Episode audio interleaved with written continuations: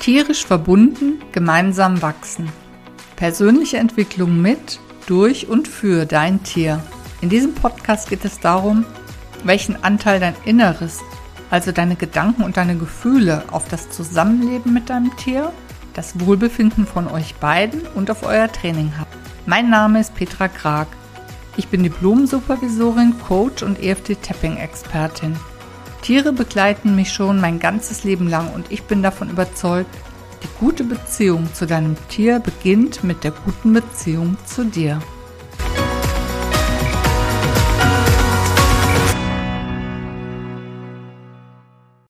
In dieser und der nächsten Episode, da geht es um einen Jahresrückblick und auch um die Zukunft für dich und dein Tier. Heute ist der zweite Weihnachtstag, an dem ich diese Episode aufnehme.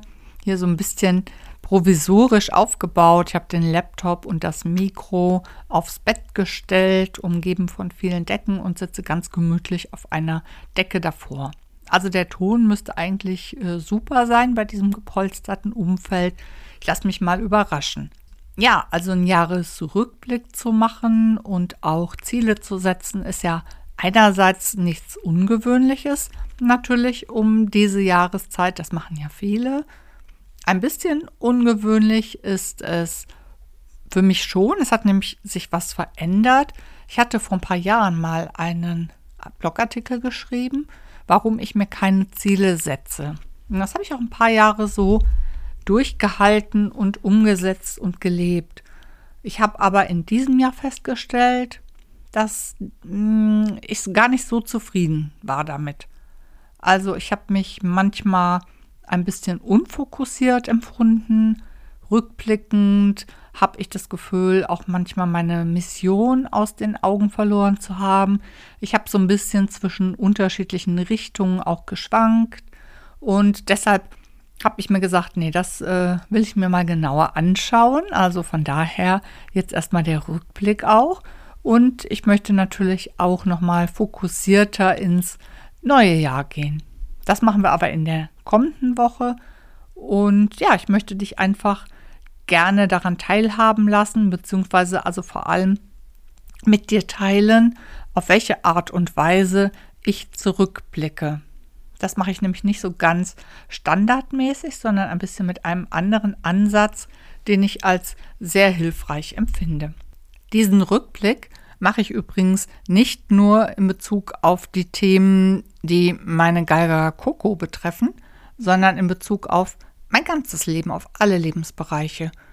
Denn das kenne ich von mir persönlich und das ist ja auch das, was ich immer wieder mitbekomme in meinen Coachings. Du kannst das eine nicht vom anderen trennen. Die Themen, die du mit deinem Tier erlebst, die haben auch mit deinem anderen Leben zu tun und umgekehrt.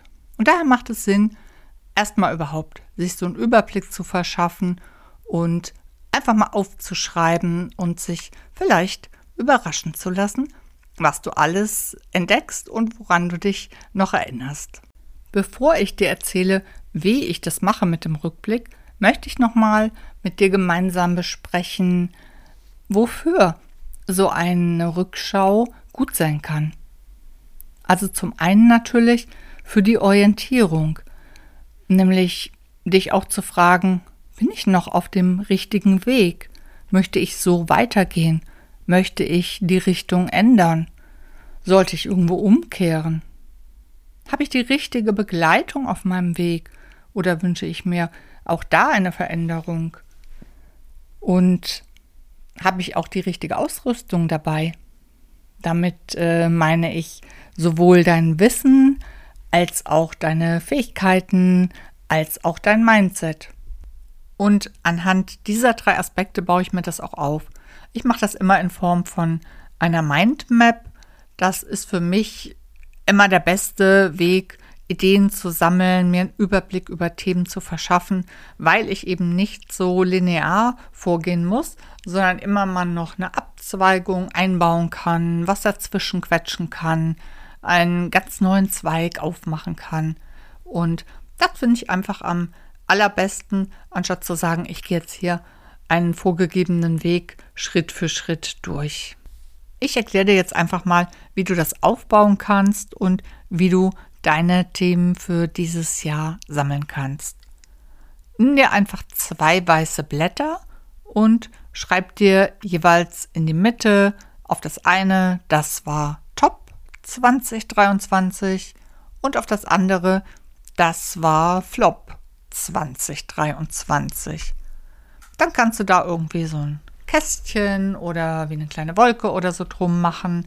Das ist eben jeweils das zentrale Thema, der Fokus, den du dir auf diesem Blatt notierst. Und dann habe ich mir drei Bereiche gemacht.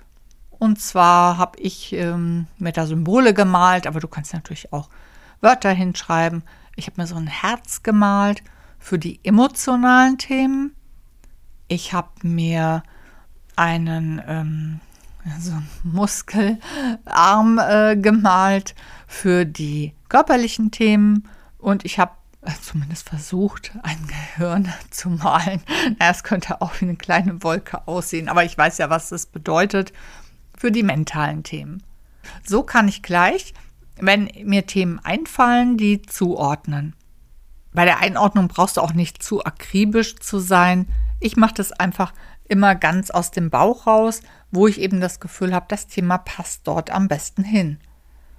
Zum Beispiel mache ich ja in diesem Jahr oder seit diesem Jahr wieder noch regelmäßiger was mit Pferden. Das ist für mich auch so ein emotionales Thema. Die Coco, die war in diesem Jahr sehr oft im Freilauf. Das ist auch ein emotionales Thema für mich, so ein richtiges Highlight, dass das immer öfter und immer besser geht. Dass ich diesen Podcast gestartet habe, das habe ich jetzt in den mentalen Bereich reinsortiert weil es für mich auch damit zu tun hat, wie gut kann ich die Themen, die ich in mir trage, die mich beschäftigen, wie gut kann ich die rüberbringen, wie gut kann ich die auch strukturieren, wie gut kann ich über diese Themen sprechen. Und klar, nur jemand anders würde vielleicht sagen, der Podcast, der kann natürlich auch ein emotionales Thema sein, weil ich mich natürlich darüber freue, dass ich das gemacht habe. Aber für mich hat es damit auch viel zu tun, mit dieser Fähigkeit, die Dinge strukturiert, frei zu sprechen und deshalb habe ich es mental einsortiert. Und ich habe bei körperlichen Themen äh, geschrieben, dass ich das ganze Jahr über gesund war. Das ist natürlich ein Highlight und darüber freue ich mich. Ich bin übrigens auch noch gar nicht durch mit meinem Jahresrückblick. Also ich bin tatsächlich gerade im April. Ich habe jetzt also noch äh, zwei Drittel die ich mir noch anschauen werde.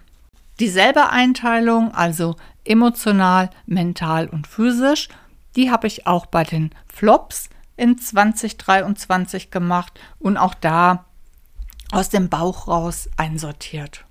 Ich habe da zum Beispiel als Flop stehen, dass ich nicht regelmäßig Gymnastik gemacht habe. Das ist was, was ich gerne machen würde und was ich auch einfach wichtig finde, vor allem wenn ich auch so ans Reiten denke, aber natürlich auch so regelmäßiges Krafttraining ähm, wäre schon äh, ganz gut. Also das habe ich als Flop, da ich das nicht umgesetzt habe in diesem Jahr. Mental habe ich auch, ähm, also ich war so zwischen verschiedenen Themen ein bisschen zerrissen. Das war mental anstrengend für mich dass ich es nicht geschafft habe, meinen Fokus so zu halten, wie ich mir das vorgestellt habe. Und das hatte auch emotional Auswirkungen. Ne? Also manchmal so das Gefühl, ach, ich lebe diese innere Mission, die ich habe, nicht so richtig.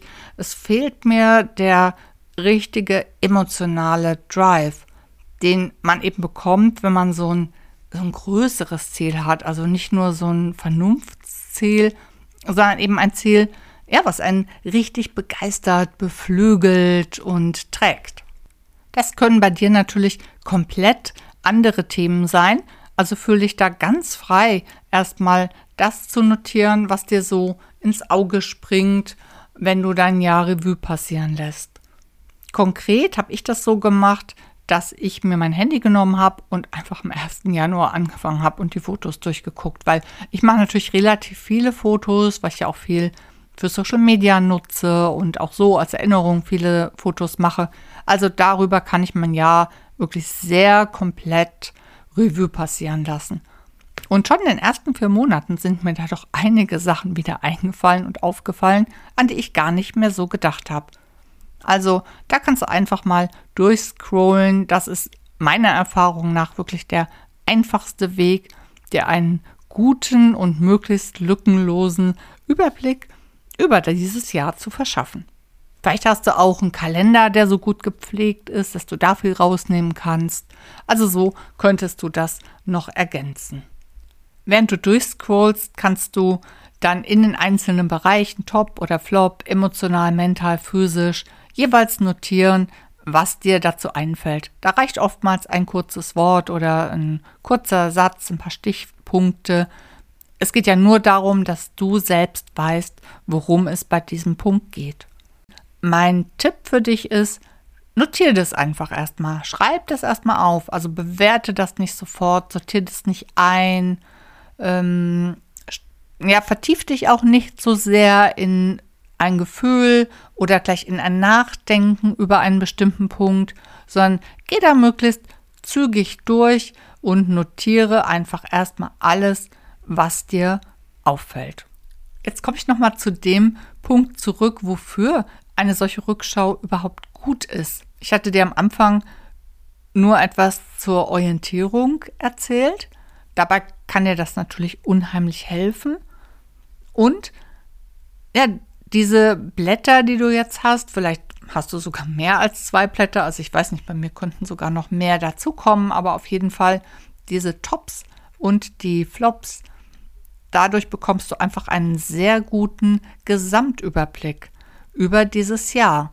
Du schaust quasi aus einer Vogelperspektive da drauf und das ist eine gesunde Distanz, die hilft, Dinge nicht einseitig zu bewerten, sondern wirklich aus vielen Perspektiven zu betrachten, mal aus einem ganz neuen Blickwinkel zu betrachten, vielleicht nicht nur emotional anzuschauen oder zu fühlen, aber auch nicht nur mental und logisch und nach Sinnhaftigkeit zu gucken, sondern eben diese drei Bereiche Körper, Geist und Seele gut zusammenzubringen.